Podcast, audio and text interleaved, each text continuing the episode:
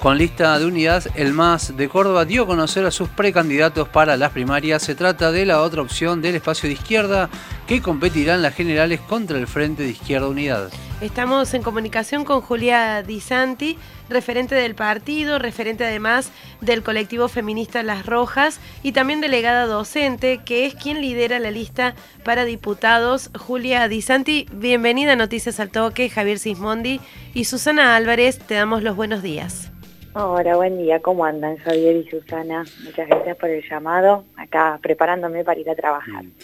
¿Cómo te va, Julia? Bueno, antes que nada, buenos días y para saber, ¿no? Y para conocer, eh, ustedes aseguran ser la renovación en la izquierda. ¿En qué sentido lo plantean?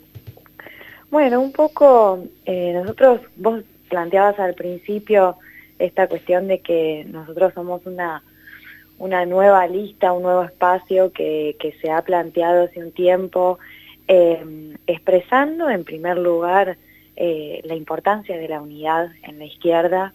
Propusimos un debate, propusimos, eh, llamamos a un debate a nivel nacional a, del Caño, lo hizo mi compañera Manuela Castañeira, a la vez acá en Córdoba hicimos también nuestro llamado a un debate, no, no hemos obtenido respuesta, y la verdad que año tras año, eh, elección tras elección, nos encontramos con esto, con una falta de voluntad, de unidad, eh, que a la vez hoy en estas elecciones se expresa al interior del espacio mismo del frente de izquierda, en el cual eh, hoy están compitiendo entre tres listas, ¿no?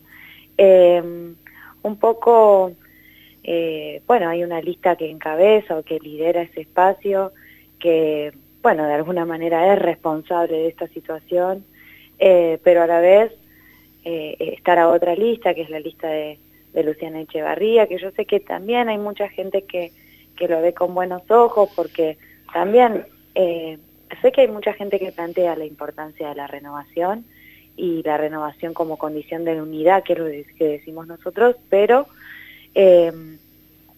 eh, también hay que saber de dónde viene cada uno. Y la verdad que Luciana Echevarría, eh, lamentablemente, eh, viene de acompañar, por ejemplo, boletas como con juez en 2015, ¿no? si bien dice que es renovación, a la vez refleja métodos de la vieja política que estaría bueno poder erradicar, y sobre todo al interior de la izquierda, ¿no? Así que bueno, nos parece que esa experiencia es una experiencia agotada y que tiene que haber lugar para las nuevas generaciones, nuevas generaciones que estamos planteando em, peleas de fondo, ¿no? O sea, esas nuevas generaciones, por ejemplo, que pelearon por el aborto legal, seguro y gratuito, eh, pero que también a lo largo y ancho del mundo se pelea eh, hoy, por ejemplo, con la falta de perspectiva futuro, con el fenómeno de la precarización, que es un fenómeno internacional, pero que acá en Argentina está avanzando muchísimo y ya está en niveles como en los 90, y también la ecología, no me quiero olvidar de eso, porque hace unos días salió, se conocía un informe de la, de la ONU en la que plantea eh, un estado calamitoso para el planeta, y hay también una enorme juventud que culpa al capitalismo de esto, ¿no? Entonces, eh, me parece que es muy importante que, que, seamos esas nuevas generaciones que nos expresemos, eh, que sean nuevos espacios, que sean nuevas ideas. Eh, me parece que ahí, y que bueno, y que la renovación también viene por izquierda, ¿no? Entre sus candidatos se encuentran referentes de la oposición a Juan Monserrat en el ámbito docente. ¿Qué es lo que los lleva a hacer oposición de la actual dirigencia gremial docente en la provincia? Bueno, mira, eh, está buenísima la pregunta. Yo soy delegada, eh, docente, este, y bueno, hace años la verdad que, que me, siendo docente, yo, bueno, tengo seis años más o menos de antigüedad en la docencia, y la verdad que nos encontramos con distintas situaciones eh, que también refleja lo que venía diciendo recién. Por ejemplo, el descontento y el malestar que hay con el salario. Eh, en la docencia el salario se viene atrasando y perdiendo un poder adquisitivo de forma abismal. Pero a la vez, eh, esta situación más reciente de cómo el gobierno ha aprovechado la pandemia para avanzar sobre derechos nuestros, adquiridos durante años. Eh, por ejemplo, nos encontramos con, con un, gobierno que cada vez más genera planes por fuera de convenio. Eh, a las maestras, por ejemplo, mañana va a haber una concentración de maestras de nivel inicial, que las maestras de nivel inicial les ampliaron la jornada una hora, una hora que ellas tenían hace años para preparación de materiales, esa hora les fue recortada. Eh, también están las docentes de jornada extendida, que eh, es un programa que está por fuera del convenio nuestro, entonces no cobran vacaciones, no tienen estabilidad laboral, no pueden titularizar esas horas y están pidiendo una regularización porque es una situación extremadamente precarizada. Entonces ahí es como, eh, bueno, esto, este colectivo que dice, bueno, vamos a tocarle la puerta al gremio. Y, por ejemplo, las docentes de nivel inicial fueron a las puertas del gremio a pedir una reunión y las esperaron con policía en la puerta. Digamos, de esta manera trata el gremio a quien se quiere organizar, a quien quiere em, de alguna manera pelear por sus derechos. La verdad que es impresionante la cantidad de problemáticas que hay en la docencia. También están los docentes que no recibieron su título, por lo tanto no se pueden anotar. Están los que recibieron su título, pero no se pudieron anotar durante un año y medio porque la Junta de Clasificación estuvo cerrada. La verdad que tantas situaciones en las que han aprovechado para, eh, bueno, ahorrarle dinero al gobierno y bueno, y nosotros estamos planteando que, que realmente necesitamos que nos organicemos en las escuelas, que haya asambleas, en las escuelas, que haya intercambio, debate y que seamos los mismos y las mismas docentes quienes decidamos por dónde queremos ir, de qué manera queremos pelear. Eh, que eso es otra cosa que el gremio no hace, escuchar a la docencia que dice, que plantea, que necesita. Julia, bueno, uno de los problemas que ha acentuado gravemente la pandemia tiene que ver con la canasta familiar y no solamente aquí en la provincia, sino en todo el país. Eh, ¿Qué tipo de medidas crees que se debería tomar para lograr equiparar el salario? Bueno, un poco nosotros que estamos planteando que esta campaña tiene que reflejar justamente eso, ese problema tan grande que está viendo, eh, el del salario que es el más bajo de los últimos 18 años mientras que las cosechas son récord en, nuestro país en todo el siglo XX. ¿no? Eso significa una generación de divisas inmensa y significa que hay una pequeña porción de la población que se está haciendo millonaria, ¿no? Entonces me parece que hay que dar un poco vuelta a eso, em, porque realmente los trabajadores y las trabajadoras se han expuesto durante la pandemia a tener que ir a trabajar eh, mientras esta, este fenómeno sanitario afectaba de forma masiva a la población. Son los trabajadores y las trabajadoras que han generado esas ganancias y resulta que el salario eh, el salario promedio está por debajo de, muy por debajo de la canasta básica familiar, así que lo que nosotros estamos planteando en nuestra propuesta es que tiene que haber un salario mínimo, vital y móvil, que hoy está por debajo de los 30 mil ese salario tiene que ir a 100 mil pesos. Eh, es un escándalo que, que, las familias argentinas no lleguen a fin de mes y me parece que eso es lo que hay que acompañar de la mano de impuestos a los sectores concentrados del capital. Me parece que también tanto daño ha hecho el capitalismo y esto lo ve a nivel internacional la juventud.